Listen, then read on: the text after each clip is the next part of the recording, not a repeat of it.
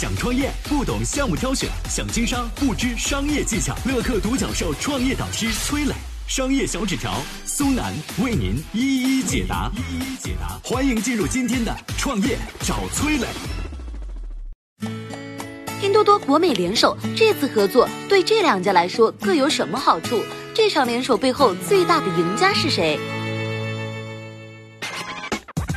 有请松南，有请松南。一九六九年出生的黄光裕，线下家电巨头国美的创始人；一九八零年出生的黄峥，线上电商拼多多的掌舵者。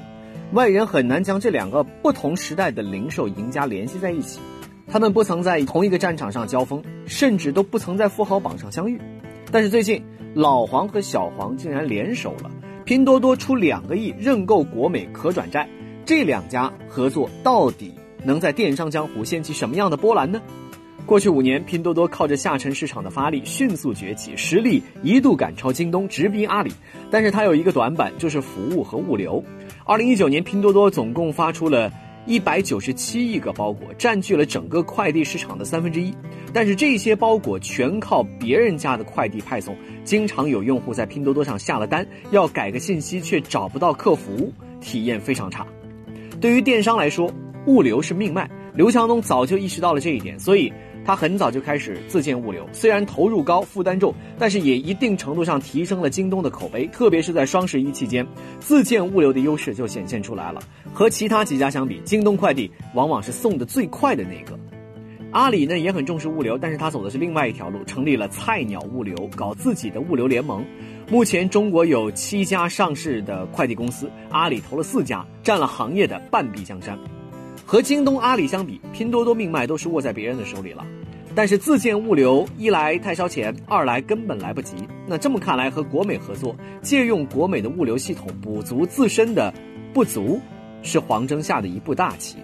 国美的安迅物流在全国有六千多个网点，库房面积一百九十五万平方米，是顺丰的八成。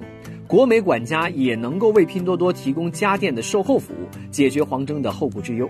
那作为交换。拼多多则会向国美注入消费大数据和平台流量资源。看起来这场合作似乎是强强联手，但是昔日的家电卖场大哥国美怎么会和拼多多联手呢？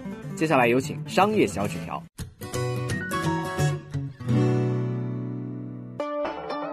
有请商业小纸条，请商业小纸条。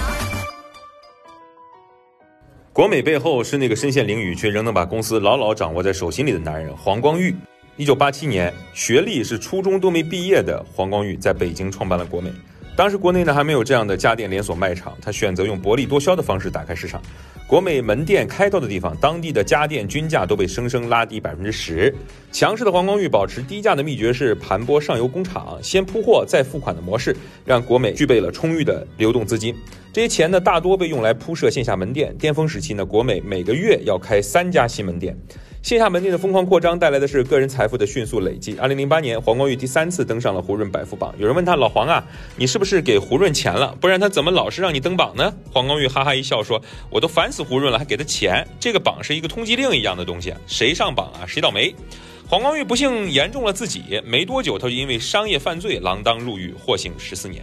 丈夫入狱，妻子杜鹃走到了台前，平定国美的内乱，把权力重新集中在家族手中。但是失去黄光裕的国美，在浩浩荡荡的互联网大潮面前，却始终走得扭扭捏捏。二零一六年，杜鹃就提出要建立自营家电平台，但直到今天，国美的线上线下体系还没有搭建起来。新零售到来之际呢，国美也嗅到了市场变化的风向，但是不到两年时间，国美的新零售战略更新了三代，却始终没有落地。二零零八年，国美销售额是一千二百亿，是京东的一百二十倍。如今，国美的营收仅仅是京东的十分之一，混乱还是迷茫呢？只能说，失去黄光裕的这十多年，国美渐渐失去了对于机遇的把握和对战略的锚定。明年二月，黄光裕出狱，这次联手更像是他归来前的一个预告片。互联网新事物层出不穷，线下的规模扩张、价格竞争早已不再是零售世界的制胜秘籍，今非昔比。当年的巨人如果再上战场，到底是再现波澜，重新定义电商格局，还是感慨一句，属于自己的时代已经过去？我是崔磊，很多互联网公司啊，都曾经邀请我去分享创业方面的课程，包括抖音、快手、百度、阿里、腾讯等等。我把主讲的内容呢整理成了一套音频课程。这套课程啊，包含了创业怎么找合伙人，怎么找到投资人，怎么制定正确方向，怎么组建自己的团队等等。